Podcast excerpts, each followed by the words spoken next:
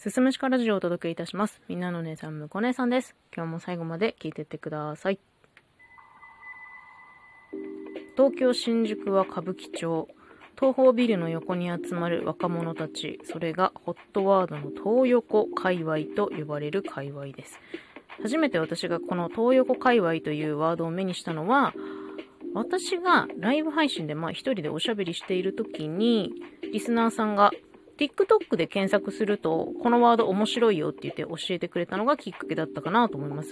でそれがまあ何ヶ月か前になるんですけど、そこから時間が経ってですね、まあ、今になって、あ、そういえば東横界隈と思って調べ直したら、このね、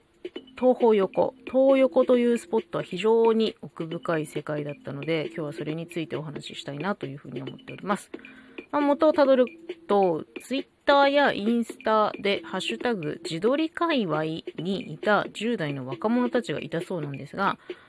まあ、その子たちがだんだん歌舞伎町の東横に集まるようになったんだって。で、わかりやすいいでたちがあって、まあ、女の子の場合なんですけど、いわゆる地雷系と呼ばれる女の子たちですね。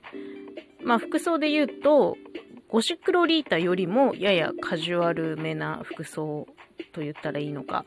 まあ、フリルのついたブラウスにハイウエストの黒のミニスカート履いて、で、足元はニーハイと厚底のローファーを履いています。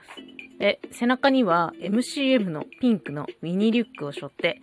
手にはですね、エナジードリンクにストローを刺して、持って、飲んで、歩くみたいな。これがまあ、アイコニック的地雷系女子と呼ばれる女の子たちなんですけど、まあ、この子たちがね、2019年頃から歌舞伎町に集まって、路上でたむろするようになったんですって。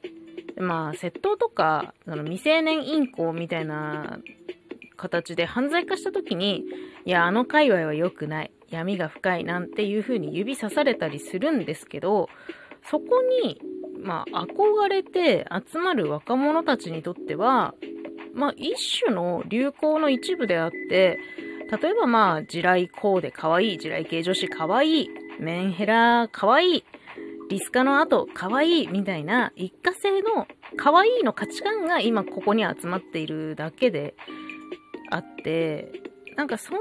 に闇深っていうほど闇深なのかなっていうのはなんとなく思った。その、そこに集まる若者たちいろいろ抱えてるとは思うんだけど、その、東横に憧れるっていう図式だけ見ると、まあ、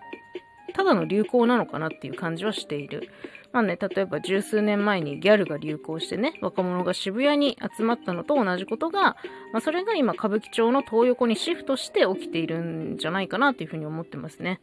で、まあそこに集まる若者たちっていうのは、まあいろいろ抱えてるって言いましたけど、例えば家庭が機能していなかったりとか、学校でうまくいってない、いじめられているっていうバックグラウンドがあって、まあ居場所を求めていると。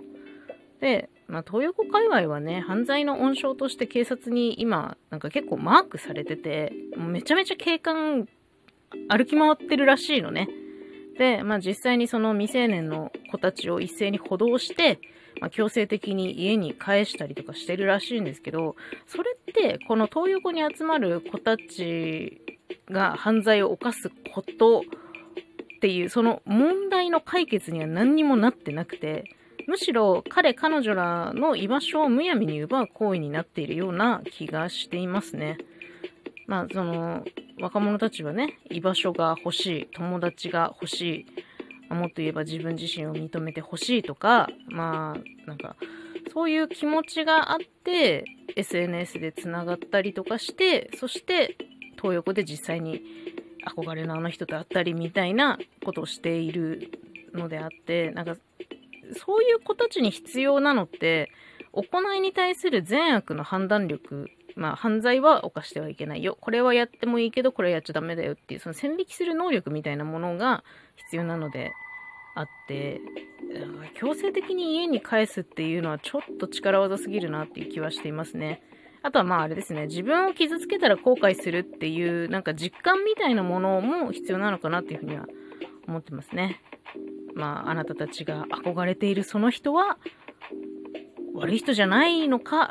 みたいな、なんかそういう見極める力。まあ、これをね、未成年の子たちに持てっていうのはかなり難しい話なんだけど、そうい